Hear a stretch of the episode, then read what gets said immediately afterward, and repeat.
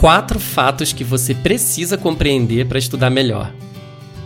Você está no podcast número 5 da Influxo.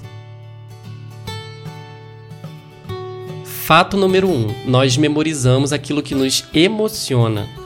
O nosso cérebro registra um estímulo ou uma informação somente quando ele nos desperta algum tipo de emoção. Depois disso, essa informação precisa ser relembrada para que as novas conexões neuronais se fortaleçam.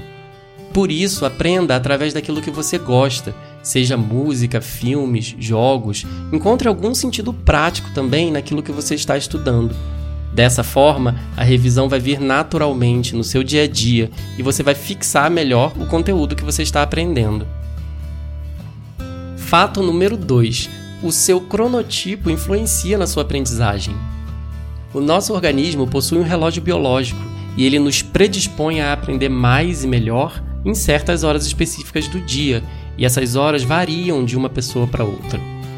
Nós temos preferências de horários baseados nesse relógio biológico que vão nos dar picos de disposição, de foco e alguns trânsitos hormonais favoráveis para os nossos estudos. Por isso, observe qual é o período do dia que você naturalmente tem mais disposição e mais foco e invista nesse período para você estudar.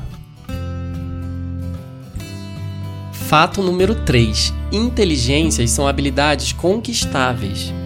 Algumas pessoas estudam melhor, por exemplo, quando escrevem, outras preferem ler o conteúdo em voz alta. Algumas absorvem melhor vendo gráficos, imagens ou assistindo a aulas. Explore as suas preferências, mas entenda também que os estímulos formam redes. Então você pode tirar mais proveito dos seus estudos se você mescla diferentes formas de aprender o mesmo conteúdo. Além disso, você expande as suas habilidades cognitivas todas as vezes que você faz esse exercício. Fato número 4: a sua saúde geral interfere na aprendizagem.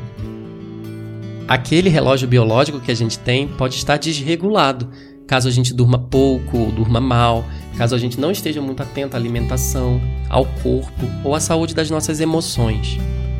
Esse desequilíbrio pode prejudicar a liberação de diversos neurotransmissores e hormônios que nos ajudam na consolidação da aprendizagem. Uma característica que as pessoas dedicadas nos estudos costumam ter em comum é estar com a saúde geral em dia. Por isso, dedique-se a si próprio antes de qualquer nova empreitada nos estudos. Esperamos que esse conteúdo tenha sido útil para você. Até breve e bons estudos!